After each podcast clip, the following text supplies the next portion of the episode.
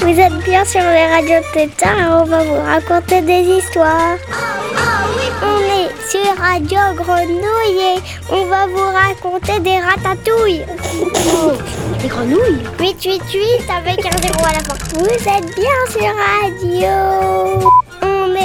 Radio Tétard on va vous raconter des histoires. Radio Tétard. Salut les tétards Moi c'est Raimé, je suis avec mon petit frère Lou, avec mon papa Mario. Ce mois-ci, on part encore à la découverte de métier. On va rencontrer André, un pilote d'avion québécois, qui va nous raconter son métier. Allez, on écoute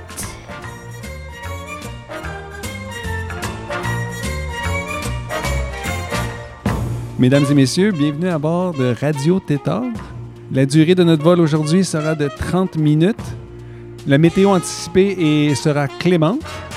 Au nom de moi, de tout l'équipage et de l'équipe complète chez Radio Tétard, c'est un plaisir de vous avoir à bord. On vous souhaite une excellente émission.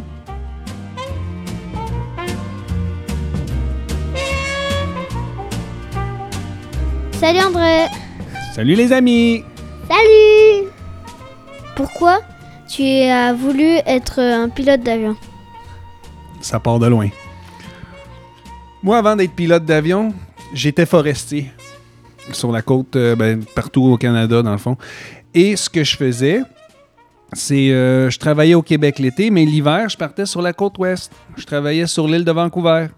Puis on plantait partout dans, dans les îles sur le Pacifique. Donc moi, tous les jours, je partais travailler en hélicoptère. C'était comme ça que je me rendais au travail. On se levait le matin, on prenait un camion, on allait au port, on prenait un bateau, on allait sur une île. À partir de là, un hélicoptère venait nous chercher, puis il nous emmenait travailler. Puis là, ben moi, je travaillais comme un con à courir dans la forêt avec mes arbres. Puis arrivé à un certain moment, mais j'ai commencé à parler au pilote. J'ai dit, toi, t'as un bon travail? Comment on fait pour être toi? Donc, ils m'ont tout expliqué les trucs. Alors là, j'ai décidé de faire mon brevet privé. C'est le premier brevet. Alors là, j'ai fait mon privé. Puis, dans le fond, au début, je voulais être pilote d'hélicoptère, mais le pilote d'hélicoptère, ça coûte beaucoup plus cher que pilote d'avion et il y a beaucoup moins de travail. Donc, j'ai fait mon privé. Je suis retourné dans les chantiers. Puis là, je parlais avec les pilotes. Puis là, ils m'expliquaient comment ça allait fonctionner si j'allais être pilote d'hélicoptère.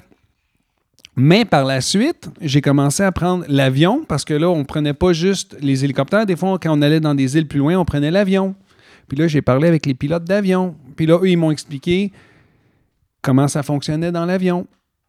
Puis là, ben, j'ai appris que j'avais plus de chances d'avoir euh, un travail et surtout un travail euh, stable si j'étais sur euh, pilote d'avion et non pilote d'hélicoptère. Donc, j'ai vous décidé de faire euh, mon brevet commercial avion. Et puisque j'étais forestier, mon but, c'était d'être euh, pompier de l'air. Parce que je voulais faire du CL415, les avions jaunes qui, qui se promènent et qui, qui font du largage sur les feux de forêt. C'est- C'était ça l'objectif. Sauf que j'ai manqué mon coup pour faire mes flottes. Et par la suite, ben, euh, j'ai commencé à faire mes trucs, puis je me suis ramassé plus dans le pilotage de ligne et de passagers. Et après, ben, j'ai suivi le filon pilote de ligne parce que j'étais déjà activement en train de faire ceci. Donc, voici comment moi, je me suis lancé dans l'aviation. Vous êtes combien à piloter l'avion? C'est une très bonne question. On est deux à l'avant. Il y a un capitaine et il y a un copilote. Mais les deux, c'est des pilotes. Et toi, t'es copilote ou t'es capitaine souvent? Euh, moi, je suis capitaine. Ou commandant. C'est la même chose. Donc, c'est comme moi le patron, si on veut. Si les vols sont plus longs, ben là, il y, a de- il y a un troisième, des fois un quatrième membre d'équipage. Mais il faut que les vols soient très longs pour que ça soit comme ça. Plus que 8 heures. Est-ce que t'as déjà atterri sur la mer? N- Non. Non, j'ai jamais atterri sur la mer. Mais pour atterrir sur l'eau, il faudrait avoir son annotation de flotte, et moi, je ne l'ai pas. Je voulais la faire, mais je ne l'ai jamais fait, finalement. Ce fut un peu euh, compliqué. La personne qui devait me le faire a vendu l'avion. Donc, quand il est venu le temps de le faire, ils ont vendu l'avion. J'avais été à l'île du Prince-Édouard, puis pour faire ton, ton annotation de flotte, c'est un minimum de 7 heures de vol. Donc, j'avais contacté un monsieur qui devait me faire la formation. Je me suis déplacé jusqu'à l'île et arrivé sur place, bien, il m'a dit qu'il avait vendu l'avion, donc ce n'était plus possible. Donc, euh, puisque j'avais investi beaucoup de temps et d'argent pour me rendre là-bas, j'ai décidé de juste annuler le projet. Donc, bref, je n'ai jamais fait mes flottes. Donc, je n'ai pas le droit d'atterrir sur l'eau. Ah, mais même si t'es en danger, tu dois atterrir, t'as pas.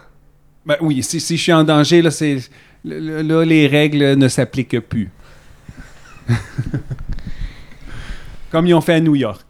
À New York, il y a un avion qui, qui a atterri pile euh, un peu dessous le, le pont là, il y, avait plein de gens qui sortaient avec les bouées. Exactement.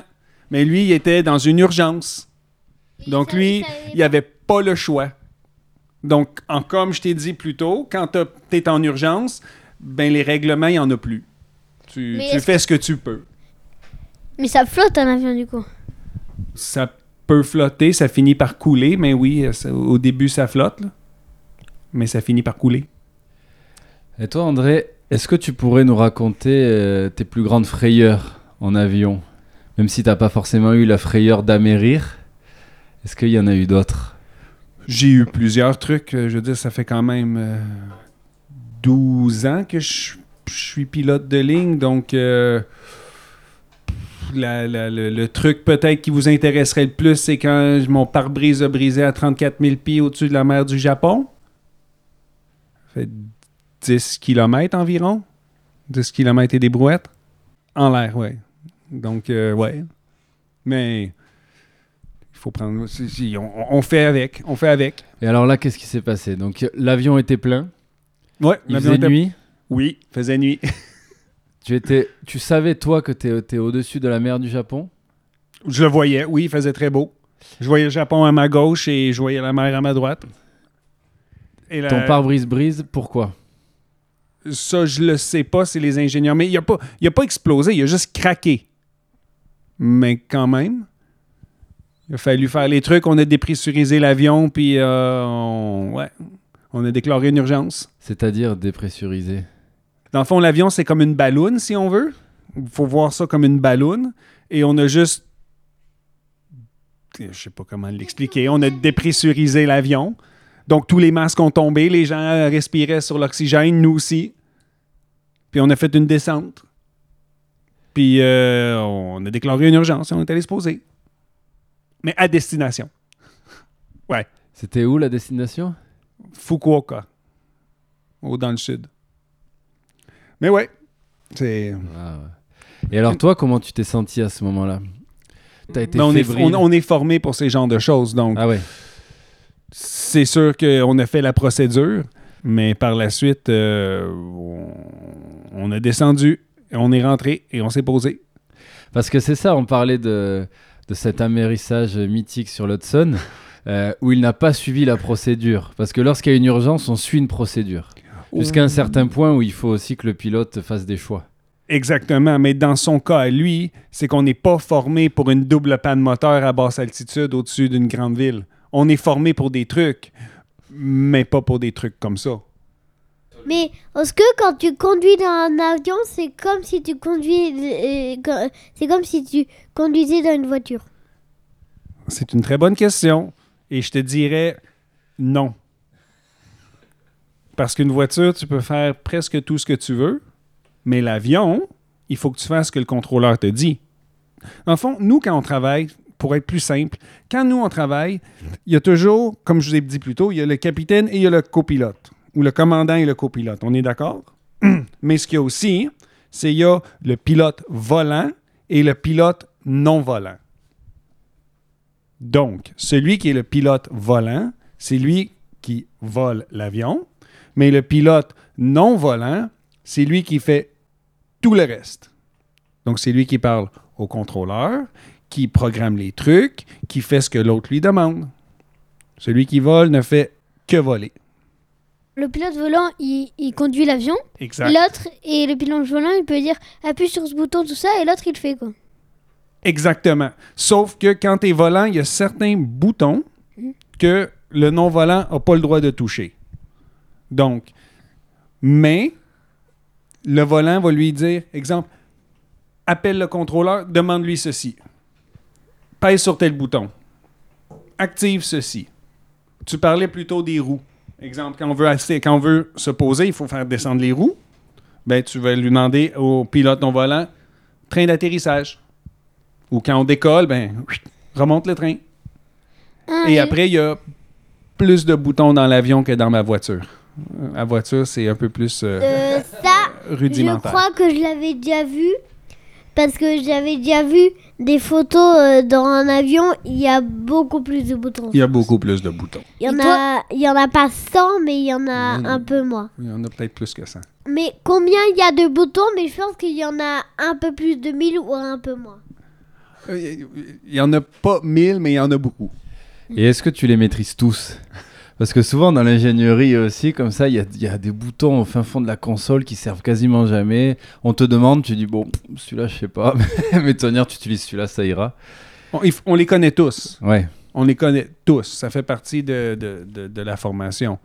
Mais, en effet, il y en a certains que c'est comme ça, on touche pas à ça. Mais je sais à quoi il sert. Mais on touche pas à ça. Ou il y en a que c'est des boutons euh, aussi, que c'est juste en cas d'urgence. Donc, c'est ça, touche pas à ça. Sauf quand le livre te dit de le toucher. Des gros boutons rouges, exemple. Est-ce que tu t'es déjà trompé de bouton? Oui, mais c'est des petits boutons euh, pas très euh, importants, si on veut. Il n'y a pas eu des, des frayeurs un peu drôles aussi Non. en ce sens-là dans, dans ton parcours? Non. Le- le- le- les, les boutons qu'on se trompe, c'est Oups, j'ai oublié de changer de contrôleur. Exemple, ça, c'est le bouton le plus fréquent. Comme je te disais, on parle toujours avec un contrôleur, mais là, quand plus tu avances, ben, tu vas changer de contrôleur. Donc, exemple, euh, tu décolles de l'Angleterre, tu commences, tu parles avec Londres. Mais quand tu traverses, ben là, tu commences à parler avec Brest. Et là, exemple, le contrôleur va dire OK, appelle Brest sur telle fréquence. Mais là, ça arrive, tu rentres la fréquence, puis là, tu appelles, tu dis bonjour Brest, blablabla, bla, bla, bla, puis le monsieur, non, non, tu es encore avec Londres. Oups! Pouf, désolé. Là, tu pèses sur le bouton pour changer la fréquence. Et tout se fait en anglais Que ce soit avec Brest ou Londres Ou à chaque fois, tu t'adaptes à la langue Euh, la, la langue internationale, c'est l'anglais. Mais euh, l'été dernier, quand j'étais avec des pilotes, euh, un équipage que français, quand on était en France, on parle en français. Mais il fallait que je demande à mon collègue est-ce que tu veux qu'on le fasse en français? Naturellement, quand j'étais avec des anglophones, on le faisait pas. Parce qu'il faut que les deux comprennent. C'est- C'est c'est la moindre des choses. Radio euh. Radio Pétard. Vous écoutez Radio. Et alors, qu'est-ce qui est dur dans ton métier? Qu'est-ce qui est difficile? C'est un métier qu'on apprend à tous les jours. Parler avec un ingénieur, tu apprends quelque chose. Il y, a un truc qui t'arrive, tu apprends quelque chose. Tu, tu parles avec ton copilote. Oh, je viens d'apprendre un truc. tu apprends comment ça fonctionne. Ah, parce qu'en fait, c'est tellement complexe. C'est tellement complexe. T'en as pour une vie à comprendre le pour, fonctionnement. t'en as pour une vie. Puis après aussi, c'est que l'aviation, c'est énorme et chaque personne a son rôle. Et on n'a pas le droit de faire les trucs qui sont à l'extérieur de notre, euh, de notre travail, si on veut. Moi, j'ai pas le droit de réparer l'avion. C'est l'ingénieur. Moi, j'ai pas le droit de signer une réparation dans le livre. C'est l'ingénieur. J'ai pas le droit de faire certains trucs dans la cabine parce que c'est l'agent de bord qui doit le faire. Il y a le celui, le, celui qui vole, enfin, qui conduit l'avion, et celui qui est, à l'ordre de celui qui vole.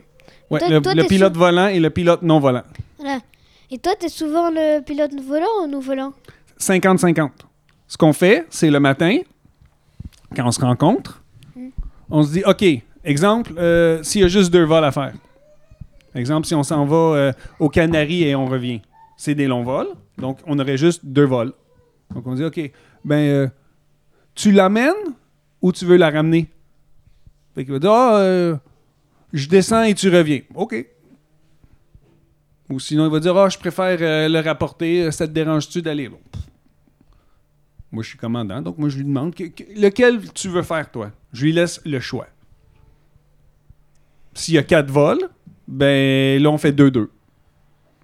À moins que la météo est moins clémente. Après, les copilotes sont plus limités sur les choses qu'ils doivent faire. Donc, s'il fait vraiment pas beau à une certaine place, ben là, moi, je suis dans l'obligation de faire ce morceau-là. Donc, des fois, on peut dire, ben là, par défaut, il faut que je fasse ces deux-là. Ou sinon, ben des fois, je dois en faire trois. En quoi une météo difficile te rajoute du travail? Ben, si le plafond est très bas ou la visibilité est très faible, ben, c'est beaucoup plus difficile de faire une approche. Si le vent est très fort, ben, c'est aussi comme tu disais plus tôt, il, il faut piloter beaucoup et c'est difficile à conduire. Ben, quand le vent est trop fort, le, copilote n'a pas assez d'expérience, donc il n'a pas le droit de le faire. Moi aussi, j'ai des limites. Moi, il y, a- a- a un livre qui me donne des limites, qui dit, bon, ben, plus que ceci, t'as pas le droit. Mais le premier officier, lui, ses limites sont encore plus basses que les miennes. Donc, exemple, si on s'en va quelque part puis il fait vraiment mauvais, ben lui, il n'a pas le droit. Il est obligé de me laisser le faire. Donc, dans cette journée-là, on va dire exemple, mais le troisième vol, je suis obligé de le faire. Donc, lesquels veux-tu, compte tenu que le troisième, je suis obligé? Si la visibilité est très faible, c'est que le commandant qui a le droit de décoller aussi. Le premier officier n'a pas le droit de décoller. Donc, il, il y a beaucoup de trucs. Est-ce que t'aimes être passager aussi d'un avion? Pas vraiment. Je considère ça comme pas productif. Parce que dans le fond, la, la compagnie, ce qu'ils faisait, c'est que quand on était passager, on était payé juste la moitié du temps. Donc, c'est surtout ça. tu te tapes 4 heures de vol, mais t'es payé 2. Je préfère être en avant puis être payé 4. Et alors toi, quand tu ne dors pas chez toi, justement, quand tu dors à l'hôtel et quand tu fais escale, donc c'est à chaque fois c'est un voyage aussi pour toi, même si j'imagine que le temps est resserré. Est-ce que tu arrives à profiter de tes escales? Aucunement. Jamais. Zéro. Tu peux jamais te balader en ville. Zéro. Tu restes dans les aéroports. Ben, on reste à l'hôtel, mais l'hôtel est très près de l'aéroport. Fondamentalement, on est des employés, on travaille. La compagnie ne nous paye pas des vacances, donc ils veulent qu'on travaille. Les gens qui font du long courrier, eux, ils passent plus de temps, donc eux ont plus le temps de profiter, mais ils sont en jet lag, donc c'est- pas facile ça non plus. Mais moi, je faisais du court courrier, donc c'était 12, 13 heures. Mais tu dis 12-13 heures, il faut que je mange, il faut que je dors, il faut que je me lave, il faut que je retourne à l'aéroport. Tu arrives, tu check-in, tu te changes, tu vas manger, tu rentres, tu appelles ta famille, tu te couches, tu te lèves, tu te laves, tu repars. Tu t'es jamais dit, allez, je fais une nuit blanche. Tant pis On cette fois-ci. on peut pas. Non. Non, tu, non, tu peux pas. Donc tu voyages que dans les airs. Oui, je veux dire, des fois, euh, on a 14-15 heures. Ça fait que tu peux faire un peu plus. Mais comme je te disais, l'hôtel, c'est souvent très près de l'aéroport, justement pour nous donner plus de temps de se reposer. Donc, tu te dis, moi, j'ai pas envie d'aller au centre-ville. J'ai pas le temps. Si je vais au centre-ville, il- c'est moins de sommeil. Fondamentalement aussi, je travaille. C'est- moi qui s'assure de la sécurité de tout le monde. Donc, euh, il faut que je sois reposé. Si je ne suis pas reposé, je dois appeler la compagnie pour dire que je ne peux pas voler. Ah oui, C'est le règlement. ça t'est déjà Donc, ton arrivé. histoire de, de- de nuit blanche, je, je pourrais pas parce que c'est mon devoir d'appeler la compagnie et dire je ne peux pas voler aujourd'hui. Faute de sommeil, je suis fatigué. Ça, tu l'as déjà fait. Je ne l'ai jamais fait fatigue, mais on a le droit de le faire. Hmm. Mais c'est à nous à contrôler notre sommeil. Donc, j'ai jamais calé fatigue parce que je contrôle mon sommeil. Hmm. Tout tourne autour de la gestion du sommeil. Comme moi, la compagnie que je travaille pour en ce moment, ils m'ont donné un horaire, j'ai jamais eu ça de toute ma vie. Cinq journées, je travaille le matin. Quatre journées congé. Cinq journées, je travaille l'après-midi. Quatre journées de congé. Et ils le disent. On vous donne tous les outils pour gérer votre sommeil. à vous de le gérer. Tandis que mes anciennes compagnies me donnaient ce que j'appelle le flip-flop. Ah, aujourd'hui, tu commences à 6 heures le matin, mais là, euh, dans deux jours, tu commences à 3 heures l'après-midi. Ouais, mais là, on, on donne, le temps de dormir. C'est bon. Comme, moi, je suis pas un robot. Moi, je peux pas me lever à 3 heures du matin pour ensuite atterrir à 3 heures du matin. Ah oui, mais on t'a donné 14 heures. Tu, peux dormir. Je, je- je m'excuse, moi, je suis pas un robot. Là. Je peux pas euh, off. Non. Non. Oui. Ouais. Quoi? Radio Tétard. Tétard. Tu dis que tu vois que les nuages, mais si tu vois que les nuages, tu peux pas voir s'il y a un avion ou un autre qui arrive et du coup tu peux te le cogner. Non. Ça, c'est une excellente question. Premièrement, il y a le contrôleur qui s'assure qu'il y a de la séparation entre les avions. Donc, techniquement, quand tu es pris en charge par le contrôleur, c'est le contrôleur qui fait tout. Toi, tu t'écoutes ce que le contrôleur te dit. Tu pas le choix. Si tu peux pas te conformer, il faut que tu lui dises une raison comme je ne peux pas suite à tel truc.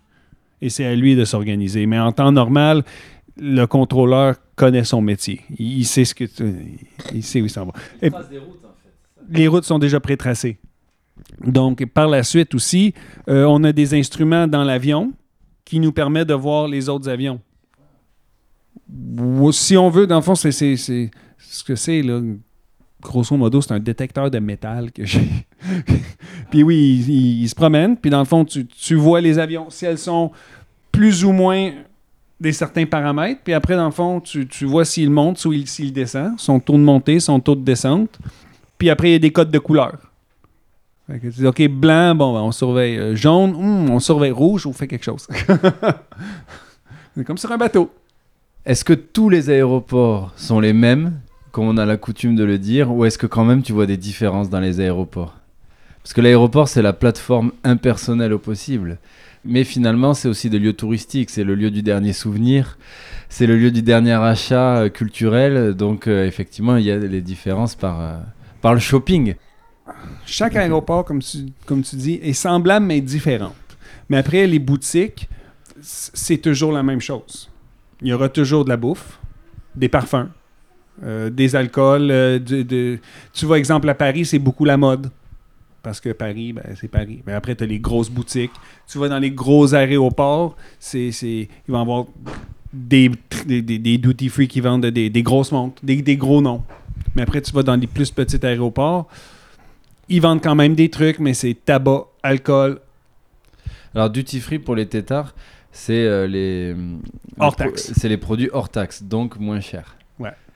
Et est-ce que tu as des lieux secrets ou des lieux que tu aimes particulièrement dans des aéroports moi, les aéroports, je te dirais, ça tourne autour des restos. certains aéroports, j'aimais plus que d'autres parce qu'il y avait certains restos où c'était plus accessible pour moi.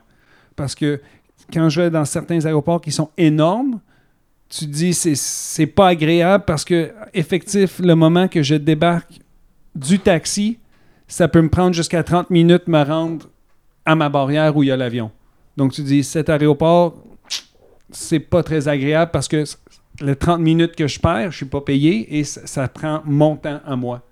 Tandis que les petits aéroports, tu dis, Ah, ben, je débarque du taxi, 10 minutes plus tard, je suis assis dans mon avion. Parfait.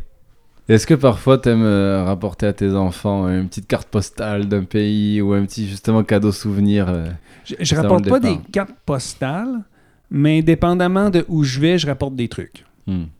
Exemple, quand je travaillais au Canada, je ramenais toujours du sirop d'érable et du beurre de cacahuète pour ma fille. Euh, quand je vais en Angleterre, je ramène euh, des barres d'avoine. Mes enfants ils aiment beaucoup. C'est un truc euh, qu'ils vendent là-bas. Donc, j'achète toujours deux boîtes, je rapporte. Donc, oui, dépendamment d'où je vais, j'ai tendance à ramener des trucs. Mais est-ce que t'as déjà été un, comme un serveur de restaurant, mais dans l'avion où tu serves les trucs à manger? Moi, non. Il y a des gens qui commencent comme ça, mais moi, non. Il y a des gens qui commencent comme hôtesse de l'air. Ah oui? Ça les permet de, de faire des sous pour payer, que l'information coûte très cher. Donc, Parce ça que les permet ça de serait faire bien ça. si tu fais ça, comme ça tu peux voler un sandwich, il y en a un. Euh, Non. ça, ça, tu peux pas faire ça. si la compagnie apprend que tu voles des sandwichs, euh, c'est la fin. Ce serait dommage quand même d'être viré pour ça. Ça serait très mais- dommage de perdre ton job pour un sandwich à 4 euros. Surtout un sandwich d'aéroport. Euh, surtout un sandwich d'avion qui coûte pas très bon.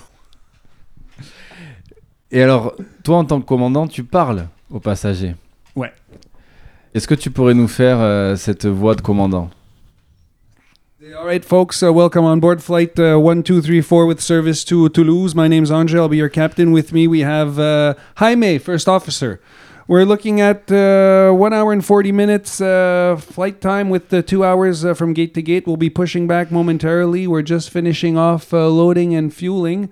So sit back, relax, and enjoy the flight. On behalf of myself, the crew, and the entire team, it's a pleasure having you on board. Have a great flight.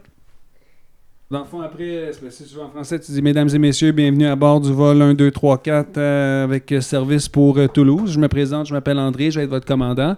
Avec moi, euh, ici, on a Jaime qui va être notre premier officier.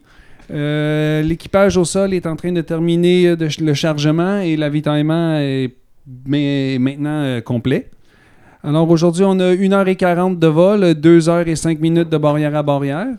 Alors, euh, asseyez-vous, relaxez et profitez du vol. Au nom de moi, l'équipage et de toute l'équipe de la compagnie, on vous souhaite un agréable vol. C'est un plaisir de vous avoir à bord. Ah ouais. Génial. Et alors, est-ce que tu reçois des applaudissements quand tu atterris? Je ne pense pas. Je pense que c'est. Tu les entends pas, en tout cas, s'il y en a?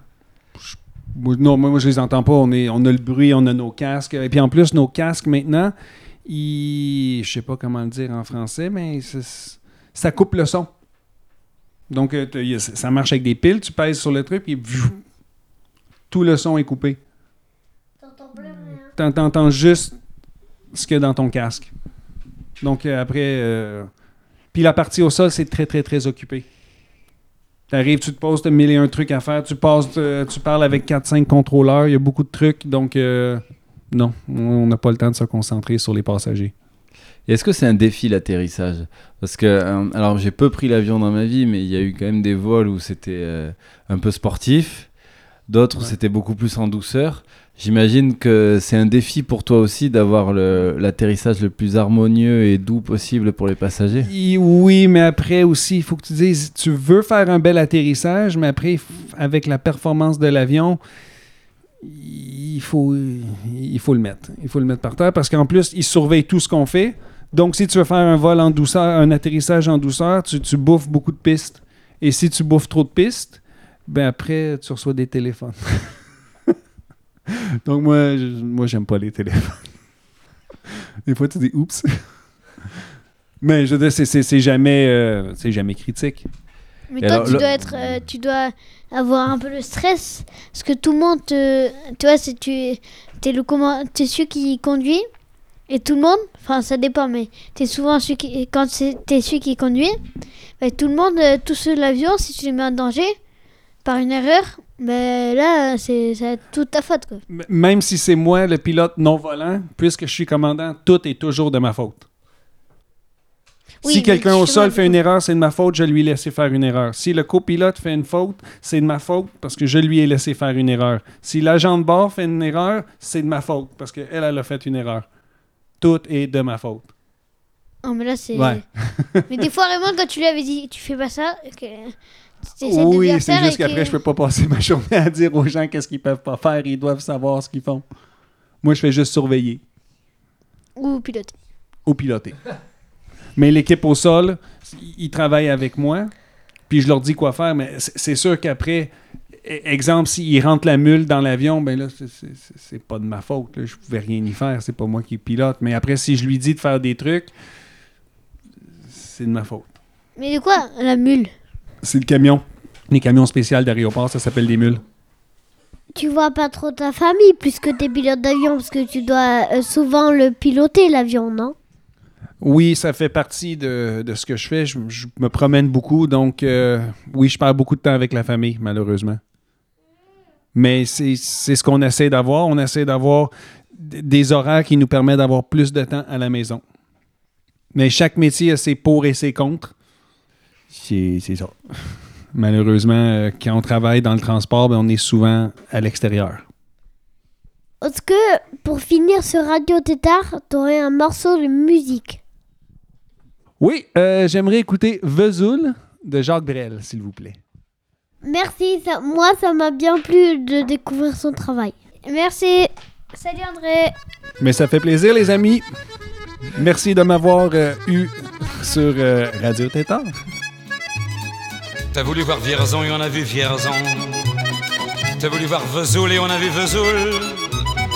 T'as voulu voir Honfleur et on a vu Honfleur. T'as voulu voir Hambourg et on a vu Hambourg. J'ai voulu voir Anvers, on a revu Hambourg. J'ai voulu voir ta sœur et on a vu ta mère. Comme toujours. T'as plus aimé Vierzon, on a quitté Vierzon. T'as plus aimé Vesoul, on a quitté Vesoul.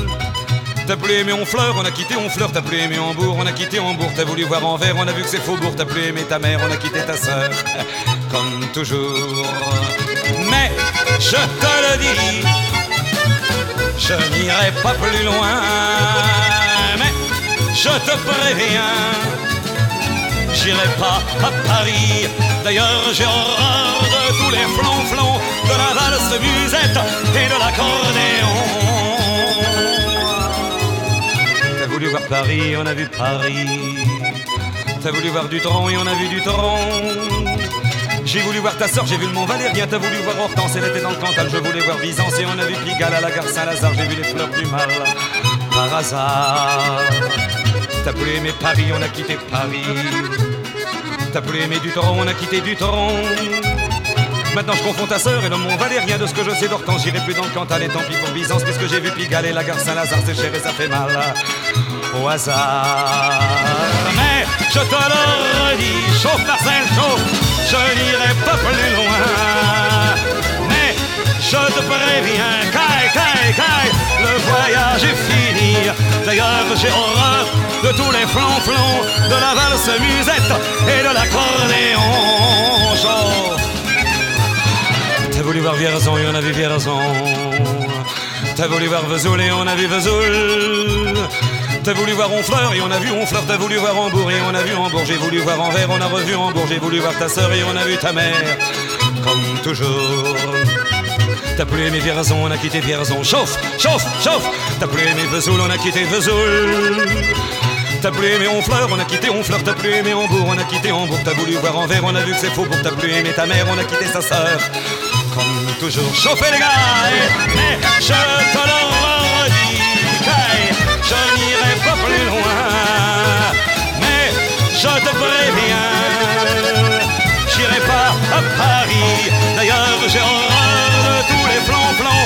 la valse musette et de l'accordéon. T'as voulu voir Paris, on a vu Paris. T'as voulu voir du tronc et on a vu du tronc.